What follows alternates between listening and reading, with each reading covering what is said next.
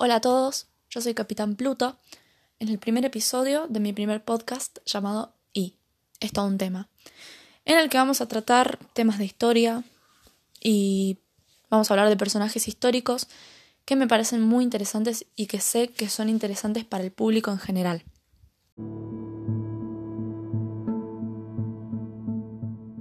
Hoy vamos a hablar de un personaje muy conocido, muy querido y admirado, y por sobre todo muy cuestionado, rey de Escandinavia en su momento y legendario guerrero vikingo Ragnar Lothbrok.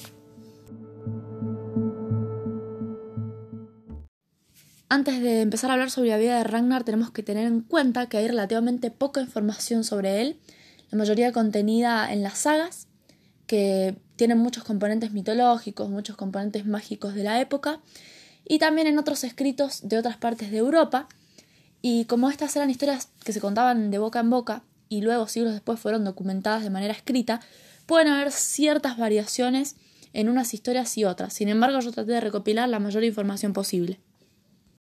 Ragnar Lothbrok nace en el año 785 aproximadamente, hijo del rey de Suecia y de Dinamarca Sigurd Ring y de su primera esposa Alfild. Ragnar fue un guerrero legendario en Noruega, Suecia y Dinamarca. Es más, se preparó desde muy chico para la guerra, como lo hacían muchos de los jóvenes de su edad, y toma el trono tras la muerte de su padre, según algunas fuentes, que eh, fue porque murió en batalla, básicamente. Pero otras fuentes dicen que en realidad Sigurd le cedió el trono a su hijo cuando éste tenía 15 años. ¿Por qué? Porque Sigurd no podía ejercer un buen reinado ya que estaba demasiado preocupado y paranoico de que le quitaran el trono y eso solo hacía que descuidara a su gente, básicamente. Entonces Ragnar más o menos fue rey desde el 830-835 hasta el año de su muerte en el 865. Ragnar, que ya era todo un hombre que estaba muy instruido en lo que eran las batallas, en las luchas, en también inmerso en los viajes y las conquistas, digamos los saqueos, viaja a Noruega para vengarse de el caudillo vikingo Frodo porque éste había asesinado a su bisabuelo. Y allí conoce a Lagertha, que era una guerrera vikinga, la cual, junto con otras mujeres, se unen al ejército de Ragnar para vengarse de Frodo porque él no solo las había humillado, sino que también las había violado. Ragnar la ve en combate, ve lo fuerte que era, lo, lo, impresionante que era verla luchar, porque tenía una fuerza impresionante, y la admira y quiere casarse con ella. Lagertha, que ve las intenciones de Ragnar, le propone un desafío para poder pedirle la mano, y deja en la puerta de su casa a un perro feroz y a un granoso salvaje. Y si él luchaba contra ellos y lograba matarlos, podría casarse con ella. Entonces Ragnar va, estrangula al perro y mata al oso con sus propias manos. Entonces logra casarse con esta guerra vikinga llamada Lagertha. Tuvieron dos hijos, perdón, tuvieron tres hijos, dos hijas que eran mellizas y un hijo llamado Fridlef. Pero al volver al hogar de Ragnar, porque recordemos que estaban en Noruega, se divorciaron. La razón por la cual Lagertha y Ragnar se terminan divorciando es que Ragnar tuvo un interés amoroso en otra mujer. Esta mujer era Thora, hija de, en algunas historias, un conde simplemente de Suecia y en otras el mismísimo rey de Suecia. Y Thora, eh, el desafío este que le proponía, el querer casarse con ella, era que Thora vivía en una cabaña que era custodiada por dos serpientes mitológicas gigantes, dos bestias llamadas Lindworms, que le habían sido regalado a Tora cuando ella era pequeña por su padre y que se habían convertido en unas bestias impresionantes que no dejaban que nadie entrara ni saliera del lugar en donde Thora vivía. Entonces, eh, su padre prometió dar a su hija en matrimonio a cualquiera que fuera capaz de matar a estas dos serpientes, pero nadie lo lograba. Entonces Ragnar, eh, enamorado más, de la, más que de la muchacha del desafío, se pone unos pantalones medio raros y peludos que había tratado con alquitrán, arena y otras sustancias para endurecerlos y que otros dicen que los metió en las congeladas aguas de, de Suecia, del mar de Suecia, para que el agua congelada las, las endureciera a, estos pantalones, a estas calzas que se decía, para que los protegieran de las mordidas de estas serpientes mitológicas. Entonces, el padre de Zora le otorga lo que sería luego su sobrenombre, que es Lothbrok, que significa calzones peludos o pantalones peludos. Ragnar, con sus peculiares atuendos, consigue matar con eh, una lanza a estos enormes animales y consigue casarse con Zora y adquirir una gran fama. Tuvo, según Saxo Grammaticus, unos seis hijos, Ragbart, Dambat, Sigard, Bjorn, Agner y Ivar, y según las sagas, dos hijos llamados Eirek y Agnar. Luego Zora lamentablemente termina falleciendo de una enfermedad y Ragnar eh, que estaba que se llegó a enamorar de ella eh, estaba muy muy triste muy deprimido y comienza a hacer incursiones en otros lugares como para poder consolarse. Y es justamente en una de estas incursiones en Noruega que Ragnar conoce a la que sería su tercera esposa llamada Oslo también Kraka. Oslo era hija del rey Sigurd, el Silfrido de la leyenda germánica que mató un dragón, entre otras hazañas, y era famosísimo, y de Brunilda, una guerrera guerrera legendaria que también se, se dice en algunas sagas que, que era incluso Valkyria y bueno, muchas otras cosas que hacían que los orígenes de Aslog o Oslog fueran casi divinos. Pero sus padres murieron, entonces ella fue por algunos años criada por su abuelo, que la llevaba dentro de un arpa con la que viajaba, para, la llevaba para esconderla y para protegerla, obviamente. Y su abuelo viajó por muchos pueblos hasta que llegó a, Noruega. Y allí se quedó una noche a dormir en, en el campo de unos campesinos. Y estos, creyendo que escondía grandes tesoros en el arpa, lo mataron y se la robaron encontrando justamente a Oslo dentro. Ella tenía una belleza inigualable, entonces ellos, para protegerla porque creían que valía mucho y efectivamente lo hacía, como que le pintaron la cara de negro según algunas historias y en otras simplemente la hicieron un poco menos agradable a la vista y la llamaron Kraka. Por lo que ella pasó gran parte de su vida como una campesina haciendo tareas del campo hasta que conoce a Ragnar. ¿Cómo se conocen? Justamente en una de estas incursiones que hacen Ragnar y sus hombres, estos sus hombres la, la ven y se, se quedan tan asombrados por su belleza que queman el pan. Entonces Ragnar va, dice, ¿qué carajo pasa? y la ve. Entonces le dice a sus hombres, vayan y díganle que si se quiere reunir conmigo, pero le voy a poner ciertas condiciones. Que no vaya ni vestida ni desnuda, ni saciada ni hambrienta, ni sola ni acompañada. Entonces, Oslo, o Kraka, que era muy, muy inteligente, va medio vestida, solo con una red y sus cabellos que le tapaban los pechos, por lo que no estaba ni muy vestida, pero tampoco estaba desnuda. Y mm, luego va también comiendo la mitad de una cebolla, por lo que no estaba ni hambrienta ni saciada y iba acompañado de un perro guardián, por lo que no estaba sola pero no tenía compañía humana. Entonces Ragnar se dio cuenta de que no solo era bella, sino que era muy inteligente y decide casarse con ella. De esa relación tienen los hijos más famosos de Ragnar, Ivar, Bjorn, Bitsek, Rongbal y Sigard. Dos de estos hijos que tuvieron tienen ciertas peculiaridades, porque Kraka aparentemente tenía poderes psíquicos, tenía poderes proféticos y podía hacer profecías. Y cuando se casaron con, cuando se casaron Ragnar y, y Kraka, ella le dijo, tenemos que esperar tres días para tener relaciones, o si no, si tenemos sexo, de eso va a salir básicamente un monstruo. Pero Ragnar le dijo, no, ni en pedo, y efectivamente tuvieron lo que se podría considerar un monstruo en esa época. Tuvieron a Ivar, Ivar tenía un problema con los huesos de sus piernas que hacía que él no pudiera caminar, por lo tanto era básicamente inservible porque supuestamente no serviría ni para la batalla ni para las tareas del campo, del hogar. Pero ya veremos más tarde que eso, eso no fue verdad.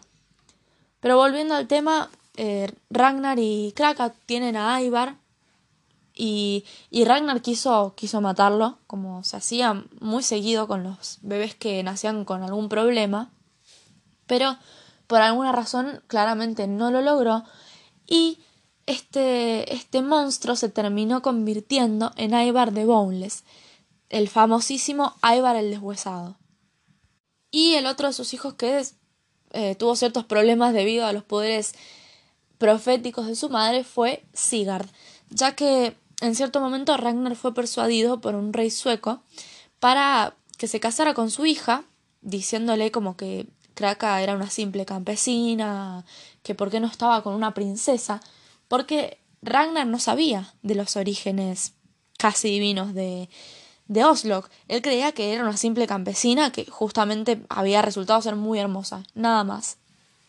Pero Oslo se entera de estas pretensiones que tenía Ragnar y este rey de, de, de que se casara Ragnar con una princesa y le dice, mira, eh, yo soy muy importante, soy incluso más importante que esa princesa.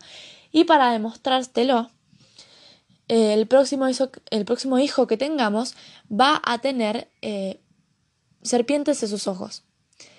Y efectivamente, el hijo que tienen, que es Sigard, nace con el serpiente es una cierta forma de serpiente en sus ojos y le otorga su sobrenombre Sigard Ojo de Serpiente.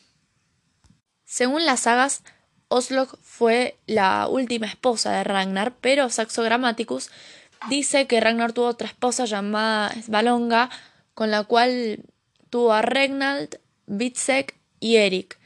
Como podemos ver, hay ciertas similitudes, en las sagas, en realidad, Bitsek es concebido por Ragnar con Oslog, pero bueno, son simplemente variaciones. Y también se dice que mm, por parte de una amante desconocida, Ragnar tiene a V, que también es uno de los hijos más conocidos que tiene, que tiene Ragnar.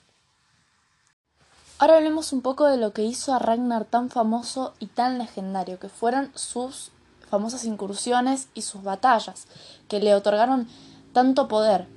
Primero Ragnar claramente empezó con incursiones pequeñas a lugares cercanos. Luego empezó a hacer algunas más un poco más grandes y se fue haciendo de poder en los territorios vecinos. Recordemos que por estas épocas, los reinos que formaban Escandinavia, los reinos más grandes, estaban a su vez subdivididos en reinos más pequeños. Por lo tanto, había muchos reyes, pero había como un rey principal o que tenía más poder en cada región. Entonces, bueno, Ragnar eh, empezó a, tener poder en muchos de estos lugares y luego realizó también incursiones muy grandes a lugares muchísimo más lejanos y yo voy a hablar de dos. De las que realizó, que realizó en París, la, em, la primera incursión que realizó a París y el ataque a Northumbria, que fue, según las leyendas, su último viaje. Ragnar, en el año 845, organiza un ejército de entre 5.000 y 6.000 vikingos al borde de 120 naves y se dirige hacia la desembocadura del río Sena al norte de Francia. Allí conquistan, bueno, no conquistan, sino más que nada como que asaltan las poblaciones costeras, se llevan todo lo que pueden, arrasan con monasterios, con iglesias, causan destrozos, matan a personas y se llevan tesoros. Y siguen recorriendo y navegando hasta que llegan al interior de Francia. Allí toman París para la sorpresa de su rey, Carlos el Calvo, el cual fue derrotado en batalla, no lo mataron, pero su ejército fue derrotado. Y acá pasa algo muy interesante, y es lo siguiente. Y acá Ragnar hace algo inaudito. Le pide al rey que si quiere que, que él y sus hombres abandonen la ciudad, le tiene que pagar 700 libras de plata. Esto es algo raro en la época porque los vikingos, no, no era su forma de operar, los vikingos iban, robaban en un lugar, saqueaban y se iban rápido, era una cosa rápida. Pero Ragnar dijo, no, yo voy a pensar más a largo plazo y les voy a pedir un rescate por la ciudad. Y así Ragnar se convierte probablemente en el primer o uno de los primeros vikingos que hacen esta técnica de negociación, de rescate, que luego sería muy utilizada por ellos. Pedir estas cantidades astronómicas de dinero a cambio de que los vikingos le devuelvan su hogar. Y con ese dinero organizaban nuevas expediciones, con mejores barcos y mejores armas. Y así fue el ataque, digamos, de Ragnar y su ejército a París. Luego, décadas después, en el 865, mientras los hijos de Ragnar conquistaban otras tierras en el continente, su padre toma dos barcos y toma todos los vikingos que puede reunir y se van rumbo a Northumbria, que era uno de los múltiples reinos en los que se dividía Gran Bretaña y estaba bajo el dominio del rey Ele. Pero empezaron ya un poco mal porque mm, un fuerte temporal provocó que los barcos de, Ragnar y su ejército se estrellen contra la costa y quedan inservibles. Por lo tanto, no hay forma de volver. Así que Ragnar ve solo una posibilidad. Avanzar, aniquilar a todos los enemigos y quedarnos con, em, con el reino. Y con el pequeño ejército empiezan a realizar varias incursiones en los pueblos y en las ciudades cercanas. Y el rey, que ya, que ya se había enterado de esta amenaza, claramente, empieza a formar un ejército. Luego, tiempo después, los dos ejércitos se, encuentran en, batalla y Ragnar, que ya venía con desventaja porque no tenía mucha tropa, aparte debe haber muerto gente en, este temporal que tuvo, debe haber muerto parte de su ejército, eh, y aunque Ragnar ofrece mucha resistencia y el resto de los vikingos no pueden ganar. Entonces, Ragnar es rodeado y apresado eso le, sería lo que le llevaría a la muerte, de lo que voy a hablar en el próximo segmento. Por último, vamos a hablar de la muerte o las muertes de Ragnar Lothbrok. Como dije anteriormente, en el segmento de las batallas y las incursiones de Ragnar, Ragnar es capturado por el rey de Northumbria, es torturado y es tirado a un pozo con serpientes. Según cuentan las sagas, mientras él estaba siendo envenenado, no tenía miedo de morir porque esto se puede ver reflejado en la siguiente frase que dice. Dice, ¿cómo gruñirían los cerdos si supieran la desgracia del jabalí, cuando escuchen cómo sufrió el viejo cerdo? Esto se refiere a que sus hijos lo iban a vengar. Él no tenía miedo, porque además de que era muy creyente y él sabía que Odín lo iba a aceptar en el Valhalla, él también sabía que su muerte no iba a ser en vano porque sus hijos iban a ir a vengarlo. Algunas versiones dicen que cuando Ragnar dice esto de los cerdos, el rey de Northumbria se asusta y da la orden de liberarlo, pero sus súbditos se equivocan y lo tiran al pozo igualmente.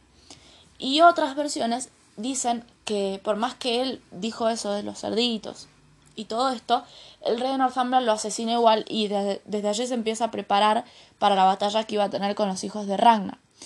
Ragnar también dice otra frase muy optimista que demuestra de otra manera también que no tenía miedo de morir, eh, que decía moriré riendo, como cagándose de risa del rey y de todo el mundo porque iba a ser vengado por sus hijos y encima iba a ser aceptado en el salón de Odín para festejar con todos los, sus amigos que habían muerto también en batalla. Luego tenemos otras muertes que son un poco menos conocidas. Se dice que murió en el ataque a París porque él y sus hombres sufrieron una enfermedad intestinal muy grave que muere en el año 854, torturado o asesinado en batalla por otros escandinavos.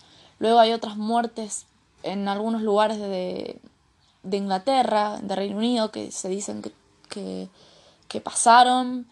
También otra, otra muerte que está registrada de un supuesto, sería supuestamente Ragnar Lothbrok, en el, el mar de Irlanda, pero realmente la muerte más conocida, más famosa, es esta de las serpientes, que puede ser verdad o no, se dice que es un mito, que es una historia, pero sigue siendo muy interesante y sigue siendo la muerte más famosa de Ragnar Lothbrok.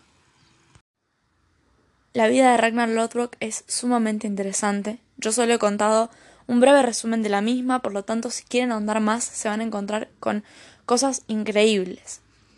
Pero hay un problema con este personaje y es que no se sabe si es realmente un personaje histórico, alguien que existió, o un simple mito, una leyenda, ya que Ragnar Lothbrok vivió en una época en la que la leyenda y la mitología se entrecruzaban con las cosas que de verdad pasaron, porque las historias eran contadas de boca en boca, hasta que finalmente pudieron ser documentadas siglos después.